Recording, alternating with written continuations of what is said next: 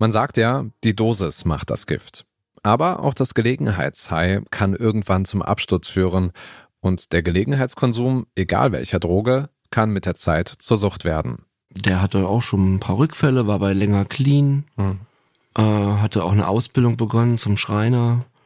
Und auf dem Weg jetzt, jetzt gerade, auf dem Weg hierhin zum Studio, ähm, saß er am U-Bahnhof äh, mit aufgeschlagenem Gesicht und mhm. ähm, hat, hat gebettelt und ähm, ja, er, er hat ist jetzt obdachlos, hatte halt einen Rückfall. Das hat mich einfach brutal traurig gemacht und äh, ich habe eine richtig krasse Wut auf diese mhm. Krankheit. Wann hast du den das letzte Mal ähm, im sauberen Zustand? Vor zwei, vor zwei Wochen. Oh Mann, es geht schnell. Mhm. Und ich finde, wir haben auch Glück irgendwo, dass es, also es kann halt jeden treffen. Ne? Dass es uns nicht getroffen hat, ist halt, also klar, da, es gibt immer einen Punkt, an dem man abspringen kann, aber es gibt so viele Menschen, die es halt eben nicht schaffen äh, und die eigentlich eigentlich klar waren und auf dem Weg waren und äh, dann zieht die Droge jemanden da wieder rein. Das sind Hagen Decker und John Cook, früher Kokainkonsumenten, heute clean. Ihr hört den Podcast, Podcast von Detektor FM und wir empfehlen euch heute Sucht und Süchtig.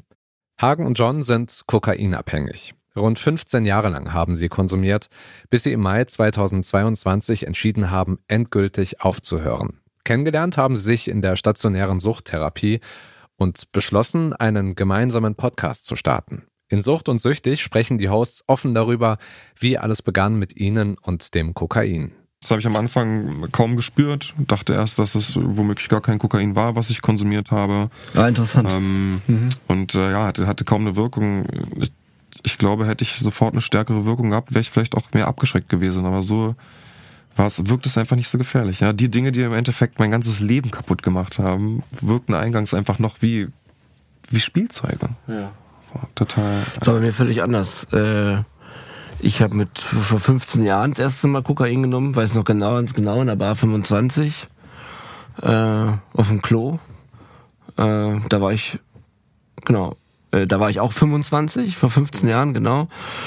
Und ähm, es war ein unglaublich einschneidendes Erlebnis, weil ich ziehe diese erste Bahn durch die Nase, ganz normal, wie man das in jedem Film sieht. Und ähm, ich gehe wieder raus und denke so, wow, das ist es. Auch wenn die ersten Erfahrungen mit Kokain sehr unterschiedlich sind, abhängig werden sie beide. Ich weiß noch, das Wochenende danach waren wir in einem anderen Club und ich so, hm, wisst ihr, wer was hat? Hab mir auch wieder was auslegen lassen. Und das Wochenende danach hatte ich dann schon mein eigenes. Hm, hm.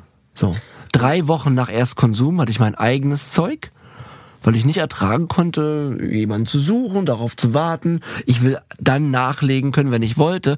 Und das ist, finde ich, glaube ich, schon zeitmäßig extrem schnell. Vor der Sucht war Hagen Regisseur und hat Musikvideos und Werbefilme gedreht. John hat als Grafiker gearbeitet, aber irgendwann hatten sie der Kokainsucht alles untergeordnet. Für die Droge haben sie Verwandte beklaut, Freundinnen angepumpt, Geld veruntreut, Kredite aufgenommen, Wertgegenstände verpfändet. Alles nur, um an Kohle fürs Koks zu kommen. Die schlimmsten Gedanken, die ich mal hatte, waren, was habe ich gegen den oder den in der Hand? Echt, ja, oh, das ist auch krass. Um den irgendwie zu ja. blackmailen. Das ist krass. Also ich habe nie, ne, nee, ist, hatte auch nicht wirklich was in der Hand, aber mein Hirn nach ja. vier Tagen wach, das arbeitet halt in so kruden ja, ja, Wegen, dass du denkst, ey, der hat mir irgendwann mal erzählt, er hat äh, da und da und dabei hat er ja da und da und ey, Krass. Und dann dachte ich so, alter, also wirklich. Ja, ne, ich habe Leute zu erpressen. Ich habe teilweise nicht drauf ja. war gedacht, im Prinzip jemanden so eine Handtasche wegnehmen auf der Straße jetzt auch kein, kein großes. Hab ich auch drüber nachgedacht. Assi-Move war. Habe ich auch nie gemacht zum Glück, aber so eine Gedanken kommen halt.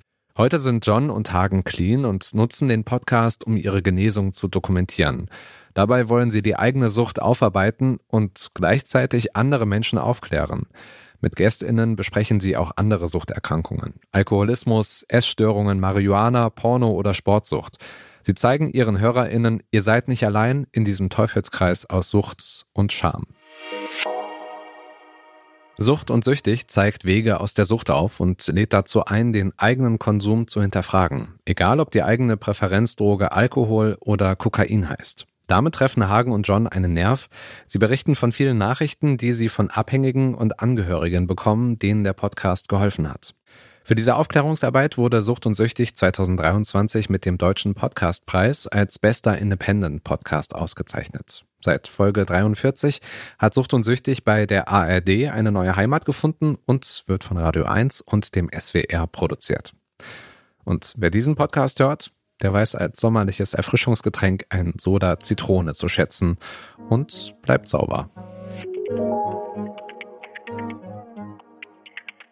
Das war der Podcast Podcast von Detektor FM für heute. Wenn ihr den Überblick über den Podcastmarkt behalten wollt, dann abonniert gerne den Podcast Podcast auf der Plattform eurer Wahl, damit ihr in Zukunft auch keine Folge mehr verpasst. Und empfehlt uns doch einen Menschen weiter, der auch nicht genug von Podcasts kriegt. Dieser Tipp heute kam von Caroline Breitschädel, Redaktion Joanna Voss, Produktion Henrike Heidenreich und ich bin Stefan Ziegert. Morgen empfehlen wir euch hier den Podcast Stolen Surviving St. Michaels. Macht's gut, bis morgen und wir hören uns.